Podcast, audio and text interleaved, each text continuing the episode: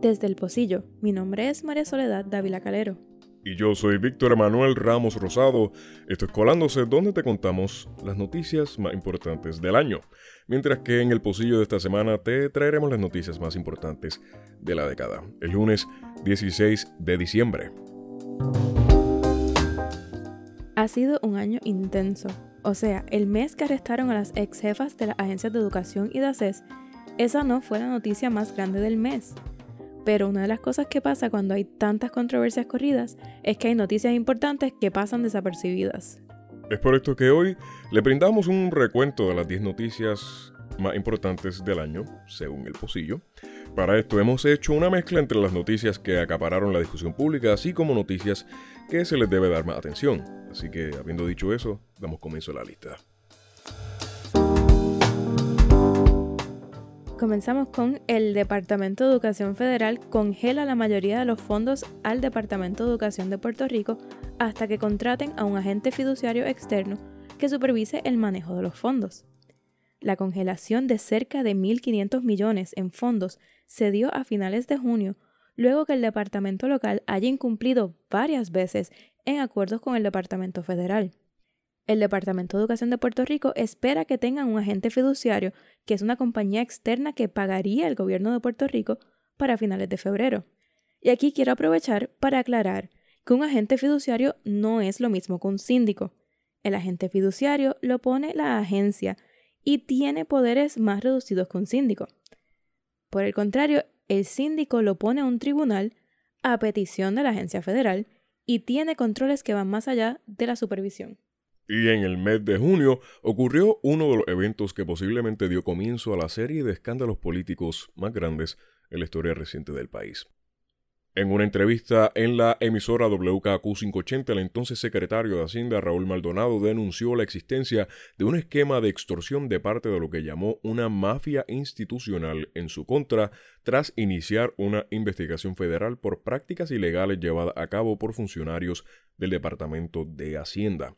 Maldonado también reveló su cooperación con investigaciones por parte del FBI a los actos de corrupción.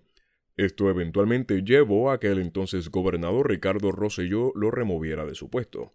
En su lugar fue designado Francisco Párez, quien por su parte no investigó las denuncias de Maldonado y expresó no creer en la existencia de una mafia institucional en el departamento multas de ACES a los planes de salud son confidenciales. La Administración de Seguros de Salud, ACES, se movió del programa Mi Salud al programa Vital entre finales del 2018 y principios del 2019.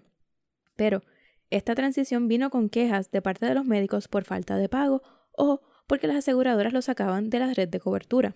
El 3 de julio, en una vista pública de la resolución de la Cámara 1357, Carolina Guzmán Tejada, directora de la Oficina de Cumplimiento de ACES, indicó que en efecto se emitieron varias multas por estos asuntos, pero cuando iba a dar detalles la representación legal de Triple S, lo detuvo por argumentar que las multas están cobijadas en acuerdos de confidencialidad. Federales se llevan arrestada a exsecretaria de Educación y exdirectora de ACES. Aunque ya se venía escuchando que la investigación desde antes del verano, es el 10 de julio que agentes federales arrestaron a Julia Kelleher y a Ángela Ávila por conspiración, fraude y lavado de dinero. La acusación giraba a cómo estas exfuncionarias habían hecho contrataciones fraudulentas con fondos federales a Alberto Vázquez Piñol, contratista de la firma de consultoría BDO. Esta firma tenía casi cuatro decenas de contratos en diferentes agencias del gobierno. Hashtag renuncia. El gobierno tratando de reponerse del cantazo político causado por los arrestos de Keller y de Ávila, y el 11 de julio, con Ricardo Rosselló de viaje, sale la primera porción de un chat de Telegram. Además de Rosselló, los integrantes del chat incluían asesores y secretarios del gobernador, así como contratistas privados, y a Elías Sánchez, quien ya no tenía ninguna relación oficial con el gobierno. Los fragmentos iniciales del chat crearon controversia por el lenguaje violento y misógino, pero dos días más tarde el Centro de Periodismo Investigativo publicó las 889 páginas del chat. Además de los fragmentos problemáticos que habían salido a la luz, el chat mostró cómo este círculo buscaba influenciar la opinión pública, cómo consideraron descarrilar a un opositor político y dejar sin trabajo a la esposa de un senador de minoría. Pero una de las citas que más acaparó la atención fue de Cristian Sobrino, haciendo alusión al ataponamiento de cadáveres en el negociado de ciencias forenses que se hizo posterior a las muertes del huracán María, presentándolas como alimento para sus detractores. Y cito, Ahora que estamos en ese tema, ¿no tenemos algún cadáver para alimentar a nuestros cuervos? Claramente necesitan atención, dijo una persona que pasó las secuelas de María en aire acondicionado, con internet y con comida. Las protestas fueron rápidamente encreyendo, de decenas los primeros dos días, a miles, luego a decenas de miles y culminando con cientos de miles de personas en la isla, más las protestas que se hicieron desde la diáspora. Aunque al principio el liderato legislativo quiso apostar a que la controversia no requeriría de su acción, luego de dos semanas de protesta, la Cámara anunció que comenzaría un proceso de residenciamiento. Ricky renunció en la noche del 24 de julio. Esta situación trajo fuertes críticas al Departamento de Justicia, el cual esperó una semana de publicado el chat en su totalidad para solicitar los teléfonos de los integrantes. Y la semana pasada el Tribunal de Apelaciones determinó que ni Elías Sánchez ni Edwin Miranda tendrán que entregar sus celulares por deficiencias en la orden de allanamiento. Luego de la salida de Ricardo Rosselló se desató lo que ha sido descrito como una crisis constitucional debido al controvertido proceso de sucesión a la silla de la gobernación. La Constitución del Estado Libre Asociado nombra una lista de sucesión en el caso de la salida a muerte de un gobernante. Esa línea de sucesión fue enmendada en el 2005 a través de la Ley 7. El proceso establece que la gobernación sería asumida por el secretario de Estado, pero Luis Rivera Marín, quien ocupaba la secretaría, renunció a su cargo luego del escándalo del chat de Telegram. Esto llevó a que Ricardo Rosselló nombrara a Pedro Pierluisi a la Secretaría de Estado con la intención de que fuera su sucesor. Pero Pierluisi no contaba con el aval del Senado ni la Cámara de Representantes y sin la aprobación de las cámaras, según dictado por la Constitución, Pierluisi no fungía como secretario en propiedad, uno de los requisitos para poder asumir la gobernación. Basado en la ambigüedad del lenguaje de la Ley 7, Pierluisi juramentó como gobernador y asumió oficina en lo que solo puede ser descrito como una usurpación de poder. El caso eventualmente fue llevado ante el Tribunal Supremo que de manera unánime determinó que la Ley 7 de 2005 era inconstitucional, por lo que la gobernación de Pierluisi, de tan solo cinco días, era nula. Y es así como Wanda Vázquez Carced, entonces secretaria de Justicia por orden de sucesión en ley, asume la gobernación del país. Por otro lado, en el mes de noviembre se desarrolló una batalla legislativa por proyectos de ley que buscaban reformar los códigos civil, electoral y municipal de Puerto Rico. Estos tres códigos rigen sobre los procesos legales que impactan directamente las vidas de todos los puertorriqueños. Es por eso que al revelarse los cambios que tendrían, de los que muchos fueron catalogados como retrógrados, la oposición a los mismos solo fue creciendo. Los dos proyectos que generaron la controversia lo fueron el Código Civil y el Código Electoral. Las enmiendas al Código Civil en particular desataron indignación de varios sectores, entre ellos artistas como Ricky Martin, Pedro Capó y Cani García, calzaron sus voces en contra del proyecto de la autoría de la representante María Milagros Charbonnier, debido al lenguaje que permitiría la discriminación hacia personas de la comunidad LGBT. El código también introduce el lenguaje alterando la definición de lo que es un bien común, lo que facilitaría la privatización de esos bienes. Esta concentración en el Código Civil causó que el igualmente controversial Código Electoral de la autoría de Tomás Rivera Chats fuera aprobado sin demasiado revuelo en el Senado como en la Cámara de Representantes. El código propuesto hacía la participación de minorías en el proceso eleccionario casi inexistente.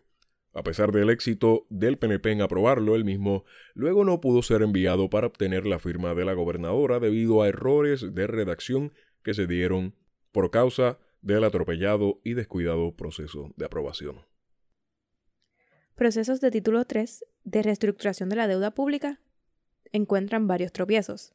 El 27 de noviembre salió el informe interino del equipo de mediación que está llevando a cabo el proceso entre los acreedores, la Junta de Control Fiscal y el gobierno. El informe anuncia que el plan de ajuste de deuda que la Junta entregó el 27 de septiembre podría ser sustituido Dicho plan no tenía el voto de los retirados y la legislatura ya había pasado una resolución diciendo que no aprobaría un plan con recorte a las pensiones. Aunque en algunos casos dice que todavía hay espacio para mediación, el informe también sugiere que para otros se levante la suspensión de demanda, lo que implica que para los bonistas con bonos de obligación general y la autoridad de edificios públicos ya podrían demandar al gobierno de Puerto Rico. Además, la Junta puede que lleve otros cuatro casos impugnando emisiones de bonos, pero todavía no quieren hacer una auditoría de la deuda pública. En otro tema de las finanzas del gobierno, el gobierno celebra movida en cuenta bancaria que le dejaría 49 millones en ganancias por conceptos de intereses. La Autoridad de la Asesoría Financiera y Agencia Fiscal celebró que desde el comienzo del año fiscal al 1 de julio hasta noviembre la cuenta del Departamento de Hacienda en el Banco Popular consiguió 49 millones en intereses y esperan que cada año genere 124 millones en intereses. Pero esas cuentas llevan en el Banco Popular desde el 2016.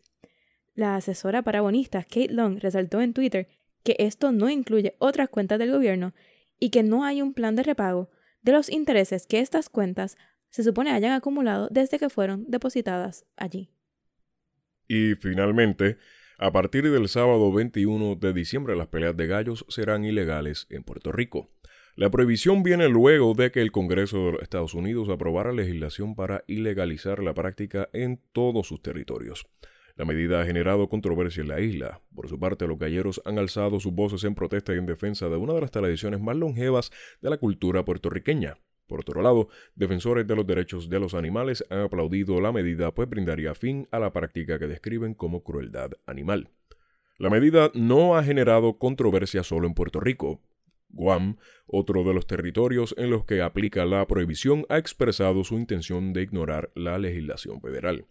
La imposición colonial de la prohibición también debe ser considerada. Según reporta The New York Times, Luisiana, el último estado de los Estados Unidos en permitir las peleas de gallos, las prohibió hace más de una década en el 2008. Sin embargo, a diferencia de la legislación estatal que fue promulgada por representantes electos, esta prohibición fue aprobada por el Congreso, una instancia en la que los 3.2 millones de habitantes de Puerto Rico no cuentan con un miembro que participe en las votaciones. De cara al 21 de diciembre, el futuro de las peleas de gallos en la isla permanece incierto.